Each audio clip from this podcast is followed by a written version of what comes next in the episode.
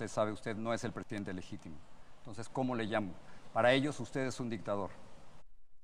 Ok, vamos a hablar de la entrevista que le hizo Jorge Ramos a Maduro hace un tiempo. Jorge Ramos viajó a Venezuela para hacerle la entrevista en la cual este, sucedió un problema, no sé si en realidad pasó, exageró Jorge Ramos o de verdad este, fue grave la situación. Escuchemos. ¿Tú reconoces qué es esto? Claro, por supuesto. La, constitución. me tienes que llamar como dice la constitución. Yo me llamo Nicolás, un solo nombre tengo. Nicolás Maduro Moro, soy un obrero, nombre sencillo. Soy popular, he sido electo y reelecto presidente. Así que bueno, ya te corresponde a ti como me quieras llamar. Pero, te estoy recibiendo en el Palacio Presidencial de Miraflores, donde legítimamente llegué por el voto popular. Nosotros todo lo que hemos obtenido, Jorge, todo ha sido por el voto popular. Somos... Ok. Hasta aquí es lo mismo que está sucediendo con el presidente Nayib Bukele y lo que es la legislación de El Salvador, que la ganado por voto popular. No sé si en Venezuela realmente así pasó, pero en El Salvador se dio eso de que la derecha y la izquierda tenían pues el poder absoluto en El Salvador y llegó el presidente Bukele a romper el bipartidismo, con lo cual ganó las elecciones un partido que ya existía con una década, creo, tenía de haber nacido Gana o menos. Y pues le bloquearon todo al presidente su partido que había fundado. Bueno, en realidad lo fundó alguien cercano a él. Pero le bloquearon todo, pero al final corrió por la presidencia por un partido ajeno al que él quizás hubiera querido correr por la presidencia. Entonces ganó por esto, poder popular, y ahora entiendo que lo de Univision y específicamente Jorge Ramos ah, tienen un boicot con ciertos este, ejecutivos de Latinoamérica, como lo es Maduro, que pues Maduro obviamente es este, una persona a la cual a veces, a veces se le ha visto como muy tonto en las palabras que dice, pero tampoco yo conozco la situación de Venezuela. Muchos dicen que Venezuela está muy mal, la verdad yo no sé, nunca he ido, no puedo opinar este, de una forma verídica, diciendo si está mal o está bien. Pero este, con lo que ha acontecido con El Salvador, al presidente Nayib Bukele lo tratan como un dictador, lo cual no lo es. Y lo, lo tratan así los de derecha, los de izquierda, los de televisión, CNN, bueno, en fin, las televisoras en español en Estados Unidos lo tildan con esto de que es un dictador prácticamente. Digamos. Una fuerza, somos de verdad. Quizás en las televisoras a las que tú trabajas nos presenten como una minoría acorralada, pero somos una fuerza de verdad en la profundidad del pueblo venezolano. Pero 52 países no lo consideran a usted el presidente legítimo. Me estás hablando del país primero, ¿cómo me vas a llamar? ¿Eh? Ahora, la oposición tampoco lo considera presidente legítimo, lo considera un usurpador. Juan Guaidó, el presidente interino, le llama a usted que es un usurpador.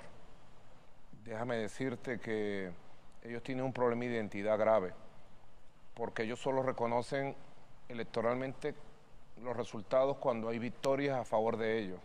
De 25 elecciones que se han hecho en el país, 23 las hemos ganado nosotros con voto. Hasta aquí a Maduro yo lo escucho sensato en lo que dice, pero así escuchaba yo al presidente Mauricio Funes, muy inteligente,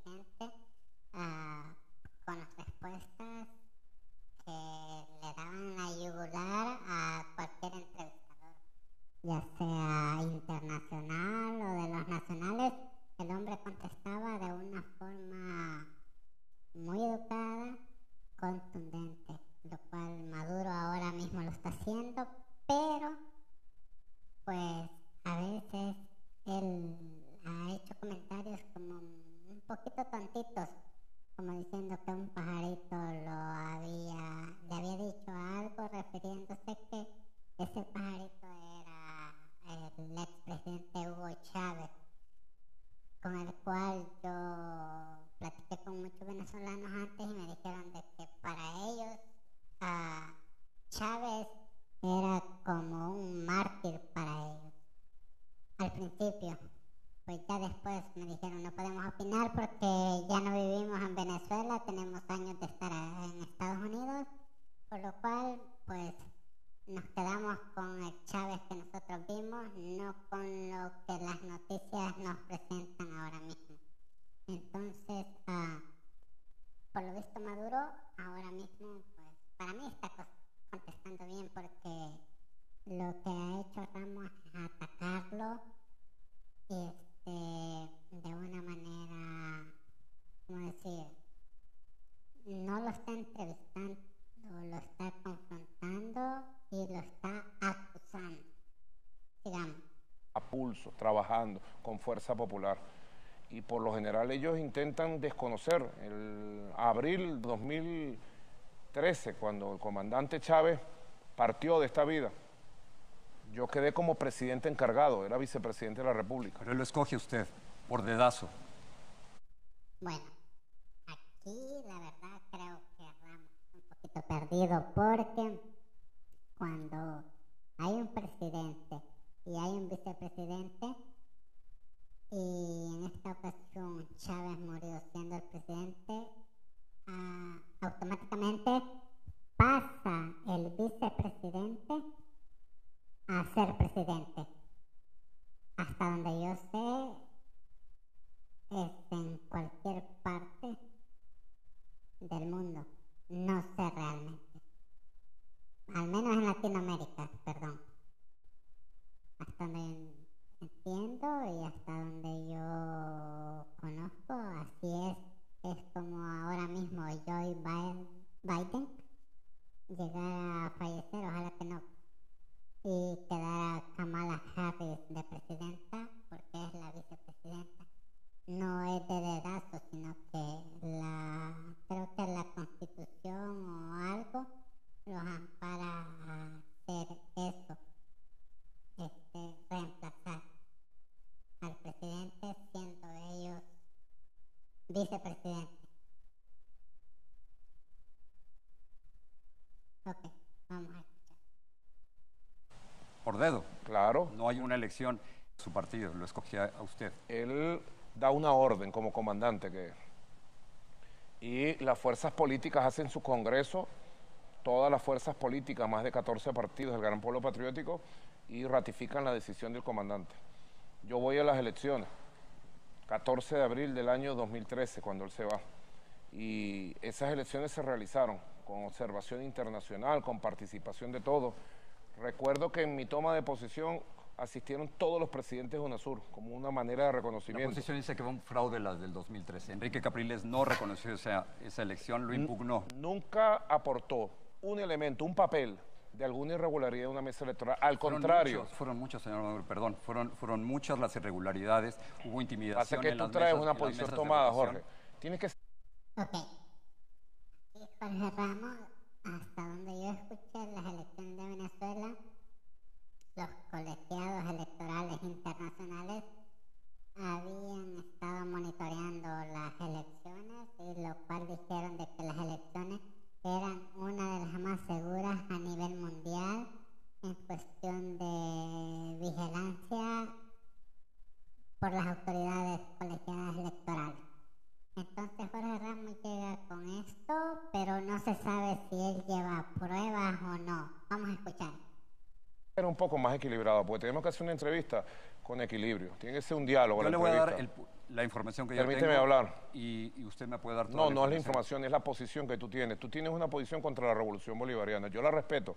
Tú eres un opositor de derecha que vive en Estados Unidos. muy, muy antirrevolucionario. No eres solo periodista, Jorge. que hace preguntas. Está bien. Ojalá fuera así. Por eso. Ok. Hasta ahorita, por lo escuchado, por lo visto en el 2021, sí, Jorge Ramos ya no es un periodista, es un activista y chayotero, se puede decir, por lo ocurrido con el presidente Bukele. Lo digo desde mi posición como salvadoreño. Te digo, trata de ser un poco más equilibrado. No asumas como posiciones ya firmes, juradas, las mentiras de la oposición venezolana. En Venezuela ha habido una historia que todo el mundo conoce. Ellos desconocieron las elecciones del 2013. Exacto. Y han desconocido todas las elecciones, salvo la que ganaron en el 2015. En el 2015, en diciembre, se hicieron las elecciones al Parlamento y las ganó ampliamente la oposición. Nosotros reconocimos de manera inmediata, con el mismo sistema electoral, con la misma institución electoral, con los mismos observadores nacionales e internacionales. Sencillamente la oposición no tiene un proyecto democrático para el país. El la oposición 2018 solo quiere barrer a la En el revolución. 2018 tampoco reconocieron esa elección. Fue una elección en la que ellos aseguran que usted adelantó las elecciones de forma ilegítima, que inhabilita candidatos que le podían ganar a usted, Enrique Capriles o Leopoldo López, no permite observación internacional.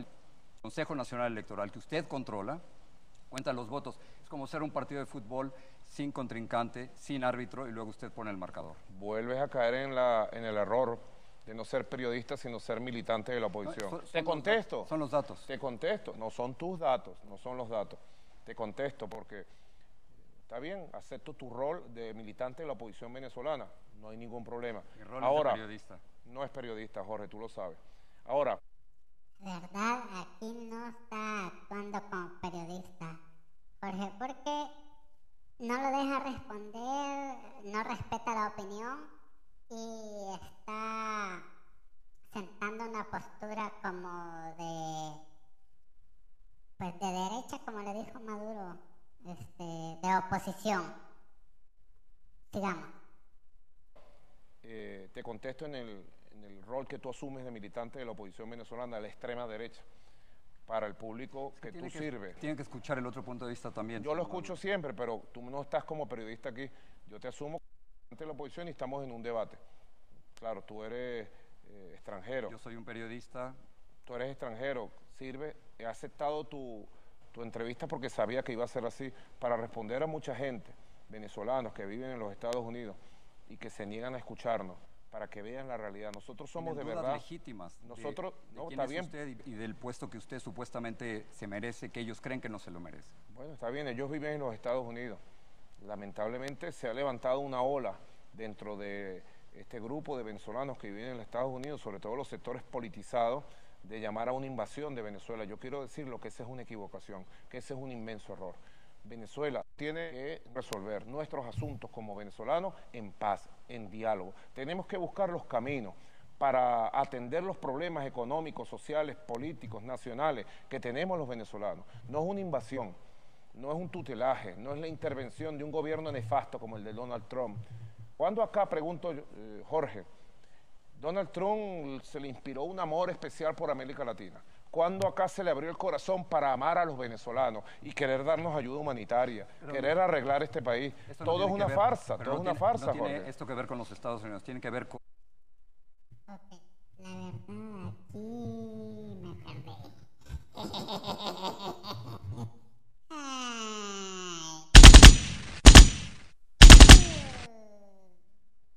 Ay. Otro para mí.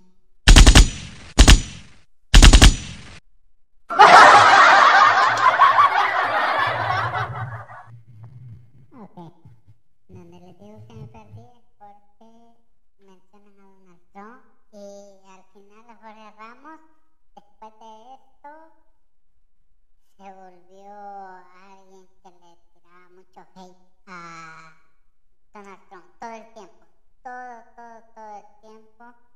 Este, incluso una vez dijo en televisión nacional, en una cobertura de un noticiero, que Donald Trump le había mandado una carta pidiéndole ayuda para su campaña política, lo cual sabemos que no es así porque ah, ah, yo, no siendo ciudadano estadounidense, me mandaba mensajes para que ayudara a Obama en su campaña política, este, dando fondos y lo cual pues no es obligación, sino que se lo mandan a uno para ver si colabora en la campaña política.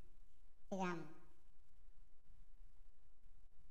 millones de venezolanos, señor Maduro, que no lo reconocen a usted como presidente legítimo. Primero, por lo que ellos consideran un fraude en mayo del 2018 y después por los asesinatos que a usted le están achacando. Bueno, sigues con tu rol de dirigente político No. opositor. Está bien, te contesto. O sea, A los ¿cómo venezolanos que viven en? Venezuela, a los legitimidad por fraude, a los por asesinatos. a los venezolanos. por-. Bueno, es muy grave que tú me acuses a mí de Es asesinato. que no, no, no soy yo. Ahí ¿Usted están se los acuerda juicios. de, del pollo de Hugo Carvajal?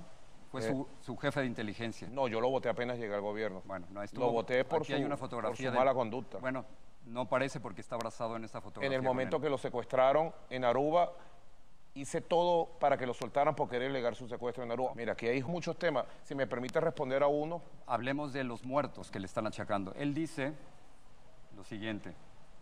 Le dice a usted, has asesinado a cientos de jóvenes en las calles por reclamar los derechos que le robaste. Eso sin contar con los fallecidos por la falta de medicinas y seguridad.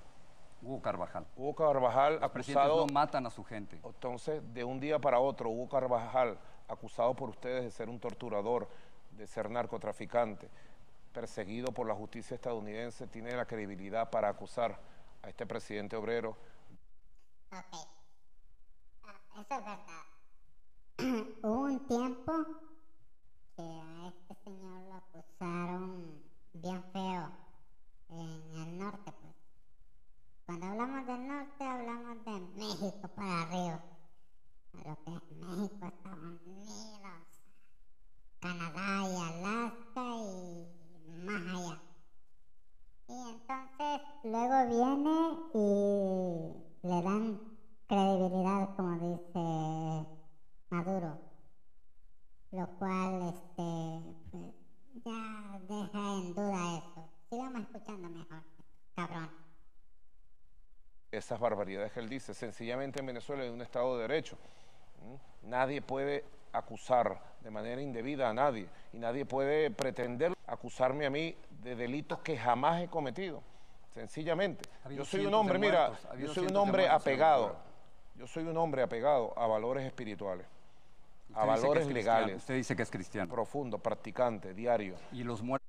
Ok. Jorge Ramos tiene un problema con los cristianos, mormones, testigos de Jehová, whatever. Porque él es, escuchen bien, escuchen bien, ateo. Jorge Ramos es ateo.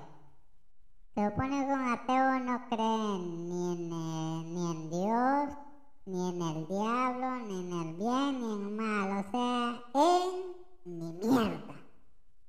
Y pues, escuchemos a ver qué le dice este cabrón. ¿cómo los Cristiano de oración. ¿Cómo, cómo explica los muertos del 2014, del 2017, del 2019? Están los juicios.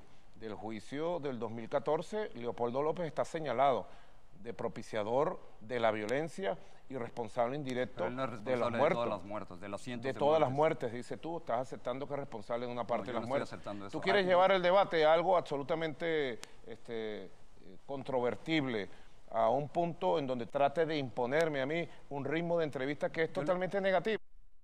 Ok. Cuando Maduro le dice esto, pues tiene lógica porque Jorge Ramos los quiere llevar este, a su esquina, así como quiso llevar al vicepresidente de Salvador, Félix Ulloa, que lo estaba acorralando, acorralando, y pues el cabrón es el gallo de nosotros, el vicepresidente, y pues de manera muy este, educada ah, fue respondiéndole muy bien y no cayó en el juego de Jorge Ramos que quiere que le respondan lo que él quiere, o sea, la respuesta que él quiere escuchar, no la respuesta de que le van a dar, sino que, pues, lo que, si yo digo, este es rojo y hay dos col- cinco colores, supongamos, y me dicen es amarillo. No, no, no, no, pero entre la mezcla de este y este sale rojo. No es amarillo. Y creo que ya me confundí. Sigamos escuchando mejor porque si no la, la voy a cagar. Estoy es haciendo, totalmente yo le estoy haciendo las preguntas sobre los muertos en, en su país, que muchos dicen que por eso usted no es, no es legítimo. Si, si usted no fuera responsable de esas muertes, ¿quién controla la Policía Nacional? ¿Quién, controla, quién controla la Guardia Nacional? Mira, aquí hay juicio debido. Hay una comisión por la verdad y la justicia que ha funcionado, está funcionando, que ha tomado el control directo de toda la investigación. En los juicios de la Comisión de la Verdad y Justicia se ha establecido caso por caso del intento de golpe de Estado del año 2014, caso por caso del intento de golpe de Estado de 120 días de violencia callejera, donde contrataron bandas de delincuentes, de malandros, para atentar contra la propiedad pública, cosas que en los Estados Unidos jamás aceptarían, la llamada guarimba. los- Bueno, no sé si sea verdad o mentira, pero en El Salvador pasó algo similar. Cuando los pandilleros este, eran contratados por la derecha, y es que hay videos, hay audios, hay todo donde los este, pandilleros se reunían con la derecha para atacar no al partido este, contrario, sino a la población la suprimían para este ah, entrar la bueno hacerla entrar en, en temor y pactaban incluso les pagaban para cometer ciertos homicidios y hacer quedar mal a, a cualquiera menos a los políticos y lo llegaron a ser número uno a nivel latinoamericano del país más peligroso de Latinoamérica. Hijo de puta, ¿verdad? Sigamos. Y esa Comisión de Justicia y Paz bueno, ha establecido caso por caso las responsabilidades.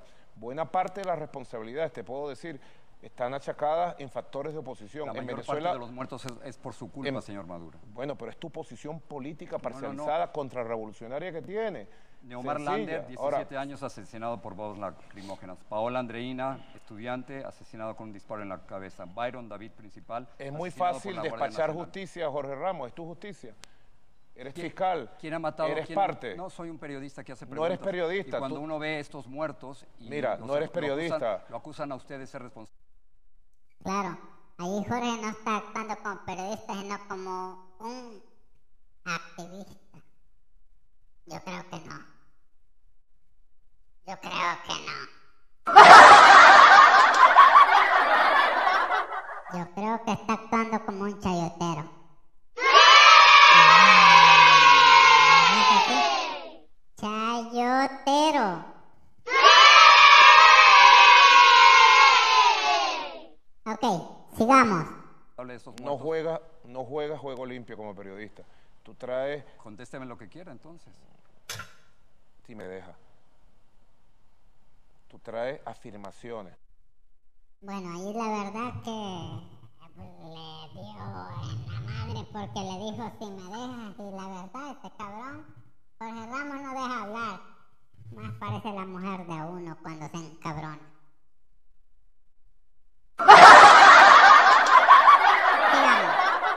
Acusaciones. Si fueras venezolano, tendrías que enfrentarte con la justicia porque tú estás haciendo afirmaciones falsas de casos que están juzgados. datos de gente que fue Tú asesinada estás por, haciendo, por mira, gente ligada no a tiene su ningún gobierno. sentido hacer una entrevista para una confrontación estéril.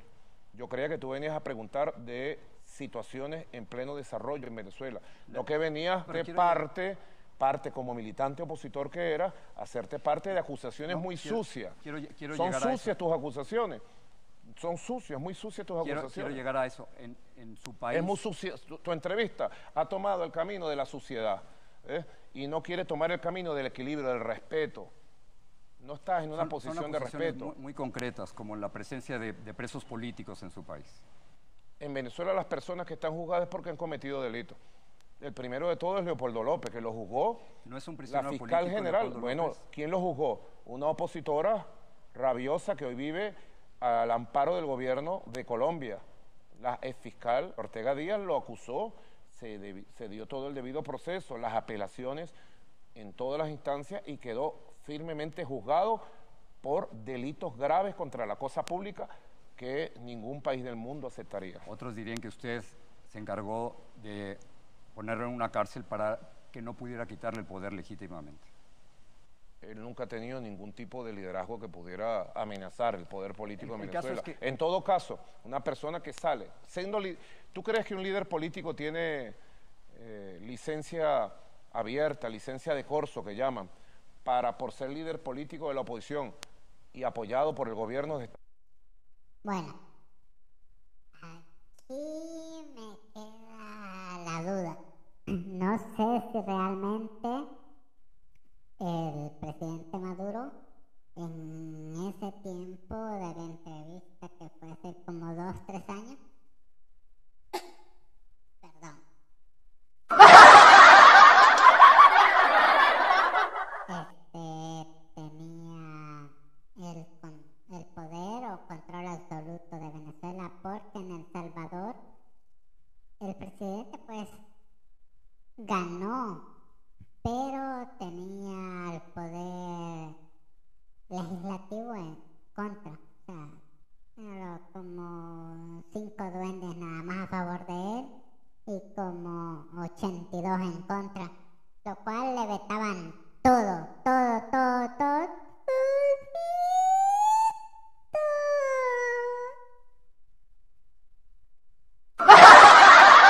No podía hacer lo que él se le daba la gana. Incluso ya después dijo que mejor no decía nada porque igual se lo vetaban y todo.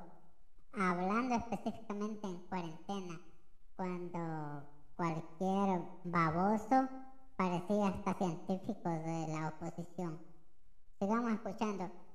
Aquí es donde le doy un poquito de razón a, a Maduro.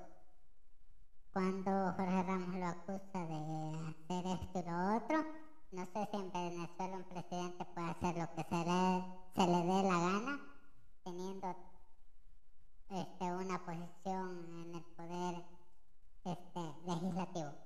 Estados Unidos a quemar, a matar, a llamar al derrocamiento de un gobierno, ¿no? Él, él es un prisionero político para muchos.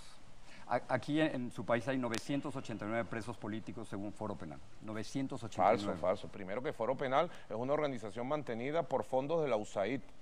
Es una, No hay- no hay es un- prisioneros Es políticos. una organización, te estoy diciendo quién es Foro Penal, porque tú traes algunos datos en unos papelitos que le sacaste fotocopia. Foro Penal es una organización totalmente desprestigiada, dirigida por una persona que fue delincuente. 980. Delincuente. ¿Cuántos presos políticos Para que hay? sepa quién es Foro Penal. ¿Cuántos presos políticos hay aquí, señor Maduro? Hay políticos enjuiciados, un pequeño número. ¿no? Había gente detenida por los actos de violencia. Fíjate, en Venezuela se quemaron 29 personas vivas. 29 personas vivas en los actos de violencia que tú amparas como militante de la oposición en el periodo del año 2017. 29 personas fueron asesinadas por el color de piel, porque le parecían que era chavista, porque le parecía que era pobre. Sí, pero la pregunta es ¿cuántos prisioneros políticos hay aquí? En Venezuela no hay prisioneros por su pensamiento político, por su claro ideología. Yo traigo aquí una lista de más de 400 presos políticos. ¿La quiere? Tus listas, tú y tus No, no. posiciones. Hay más de 400 presos Mira, la políticos. Comisión Le voy a por la Verdad. No, no dejes nada que no me lo voy a llevar, ten la seguridad. Tú te llevas tu basurita, compadre. No es de basura, son Agarra tu humanas, basurita, son Jorge Ramos. Son prisioneros Agarra tu basurita, Son compadre. prisioneros políticos, señor Maduro. Mira, vienes a provocarme.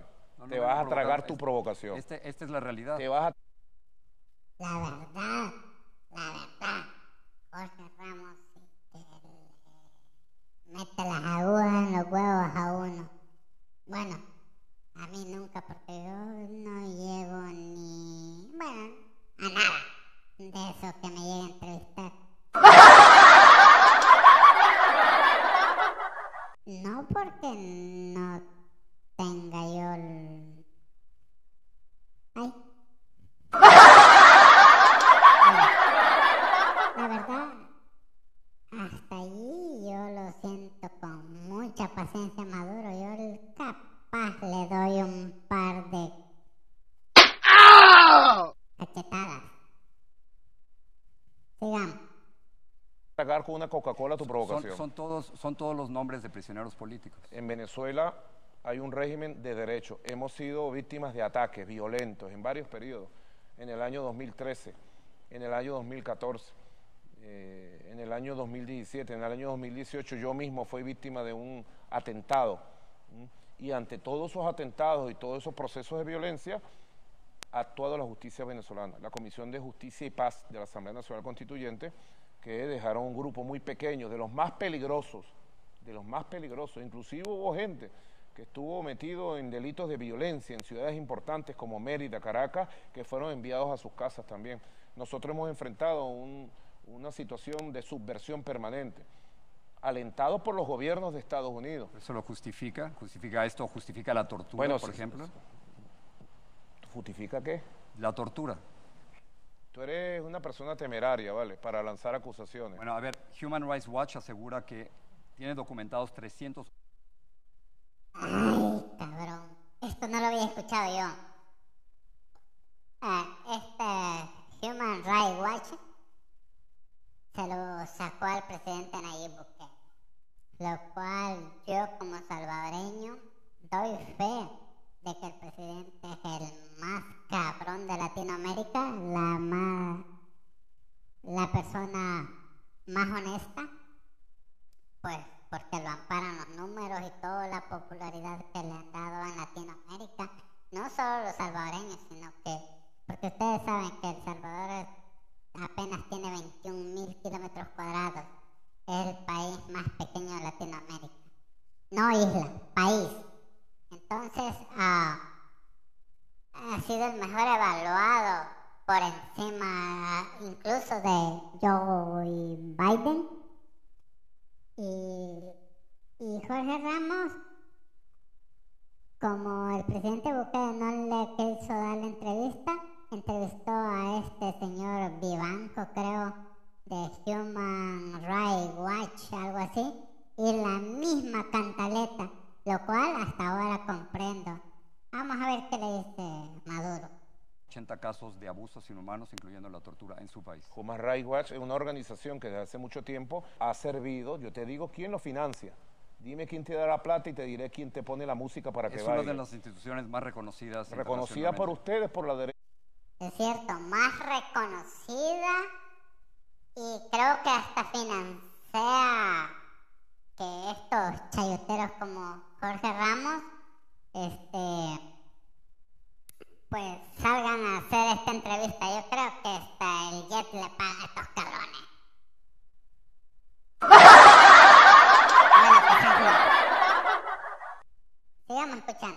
Es internacional, no es una institución, le ponen un nombre, Human Rights Watch, lo financia la USAID y se ha venido secando, ha venido desprestigiándose, porque es una organización totalmente parcializada, como eres tú, Jorge Ramos, totalmente parcializada, contrarrevolucionaria. Yo soy un, que hace, que hace preguntas, le ha preguntado sobre prisioneros políticos, sobre tortura, y no quiere contestar. Tú traes una posición tomada de provocador profesional que eres. Yo lo, que traigo es... lo haces muy bien, te felicito. Son, unos datos que usted no quiere escuchar. Yo te felicito porque tú eres un provocador profesional. Pero a mí no me vas a sacar de los casillos. yo estoy muy seguro de lo que es mi país, lo que es nuestra lucha, nuestra patria, que amamos profundamente. Nosotros sí vivimos aquí, Jorge Ramos, y amamos este país y lo vamos a defender, Jorge Ramos.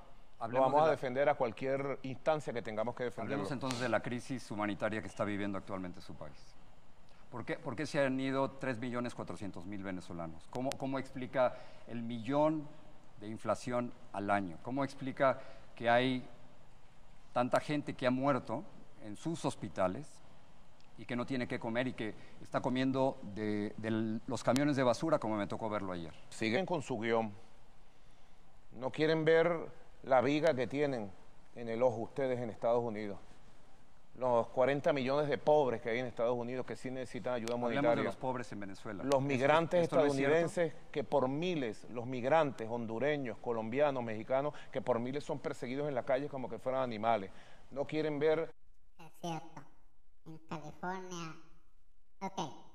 Solo en una ciudad de California dice los datos y yo creo que es más. A mí me consta porque yo le vi yo lo he visto. que hay más de 40.000 indigentes en una sola ciudad de las más pequeñas de California. Y eso me lo respaldan los datos oficiales. Entonces, sí. Síganme escuchando mejor. Los miles que son deportados Yo- yo soy todos los días. No quieren ver, no quieren ver la viga en el ojo ajeno.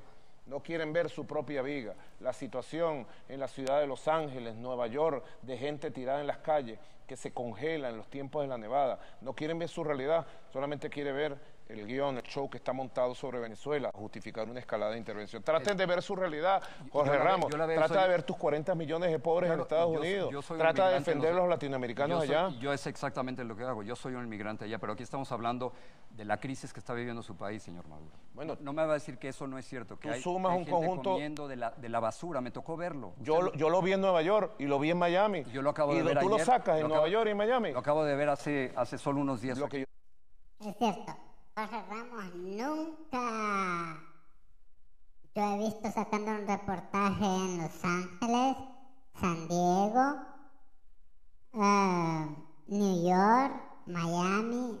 Nunca he visto sacando un reportaje de los este, indigentes que hay. ¿Por qué? No le conviene. Es porque también se escucha, oigan bien, se escucha que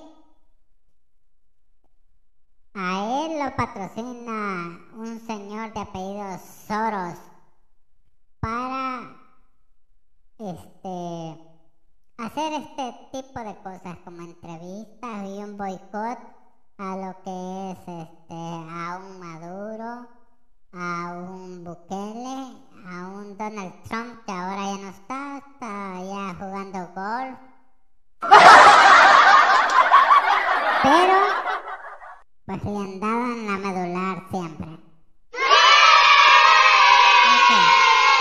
Vamos a ver en qué termina esta mierda. Yo te somos 30 millones de venezolanos. Y todas las cifras de protección social, igualdad social, seguridad social que hay sobre el sistema venezolano a nivel internacional reconocido, es que, bueno, tenemos un nivel altísimo de inversión. Su Tenemos, revolución, su tenemos revolución ha fracasado terriblemente. Bueno, esa es tu visión de derechas de Estados Unidos porque no vives en Venezuela y no sabes el nivel de protección y seguridad social que tiene el pueblo para vivienda, para pensiones, para empleo, para ingresos, educación pública gratuita de calidad al 80% de los venezolanos. Pero, a ver, un le- médico de familia. le le puedo Eh, tenemos video tres que- médicos de familia. Déjame enseñarle el video de lo que yo vi ayer. Esta, esta entrevista, te digo, no tiene ningún sentido ni para ti ni para mí. ¿Oíste? Yo creo que es mejor suspenderla. ¿Oíste? Te agradezco todo. Hasta luego. Aquí, Gente, No tiene ningún sentido esta entrevista ni para ti. Get it? For hugs. Ok. Ahí terminó. Yo, yo desde antes lo hubiera dejado esa entrevista. Igual le hubiera dos trompadas a ese cabrón. Porque para calentar es muy bueno. Pero quizás no, porque siendo uno presidente de cualquier lugar, tiene que guardar la compostura y pues comportarse.